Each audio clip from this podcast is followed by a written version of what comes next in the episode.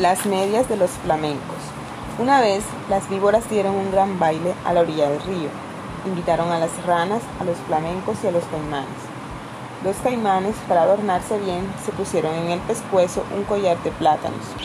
Las ranas se perfumaron todo el cuerpo y cada una llevaba colgada como un farolito una luciérnaga que se balanceaba. Pero las más hermosas eran las víboras. Todas llevaban un traje de bailarina de su mismo color. Las verdes llevaban una faldita verde, las amarillas una faldita amarilla y las víboras de coral una faldita con rayas rojas, blancas y negras. Cuando las víboras danzaban apoyadas en la punta de la cola, todos aplaudían como locos. Solo los flamencos, que entonces tenían las patas blancas y la nariz, igual que ahora muy gruesa y torcida, estaban tristes porque no habían sido sabido adornarse. Envidiaban el traje de todos y sobre todo el de las víboras de coral. Entonces un flamenco dijo, yo sé lo que vamos a hacer. Vamos a ponernos medias rojas, blancas y negras y las víboras de coral se van a enamorar de nosotros. Y levantaron el vuelo, cruzaron el río y fueron a golpear en un almacén. Tan tan, pegaron dos flamencos con las patas. ¿Quién es? respondió el almacenero. Somos los flamengos. ¿Tienen medias rojas, blancas y negras? No, no hay, contestó el almacenero. ¿Están locos? En ninguna parte van a encontrar medias así. Los flamencos recorrieron muchos almacenes y de todos los echaban por locos. Entonces en un armadillo que vio lo que pasaba se quiso burlar de los flamencos y les dijo, Buenas noches, señores flamencos.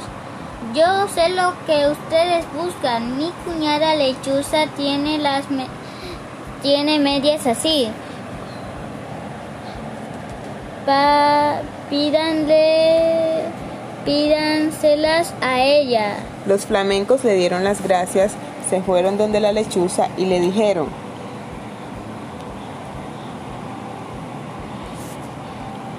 Buenas noches, lechuza. Venimos a pedirte medias rojas, blancas y negras. Con mucho gusto, respondió la lechuza. Esperen un segundo y vuelvo.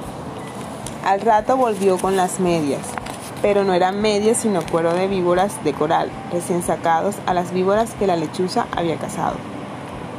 Aquí están las medias, les dijo la lechuza, pero deben bailar toda la noche sin parar, porque si paran un momento, en vez de bailar, van a llorar.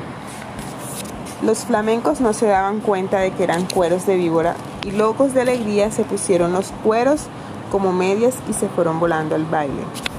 Cuando vieron a los flamencos con sus hermosísimas medias, todos tuvieron envidia.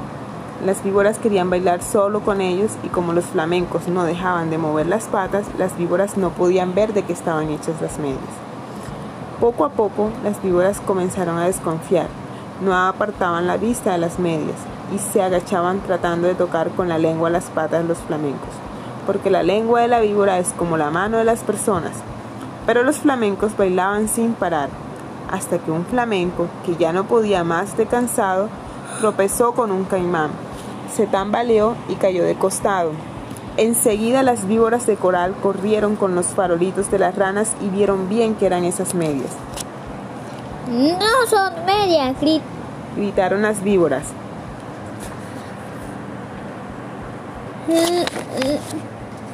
Los flamencos han matado a nuestras hermanas y se pusieron sus cuelos como medias. Al oír esto, los flamencos llenos de miedo quisieron volar, pero estaban tan cansados que no pudieron levantar una sola pata. Entonces, las víboras de coral les arrancaron las medias y le mordieron las patas, inyectándoles sus venenos. Los flamencos corrieron a echarse al agua sintieron un gran dolor. Ahí vieron que sus patas se habían puesto coloradas porque el veneno de las víboras de este entonces. Los flamencos tienen sus patas coloradas y pasan casi todo el día con ellas metidas en el agua tratando de calmar el ardor.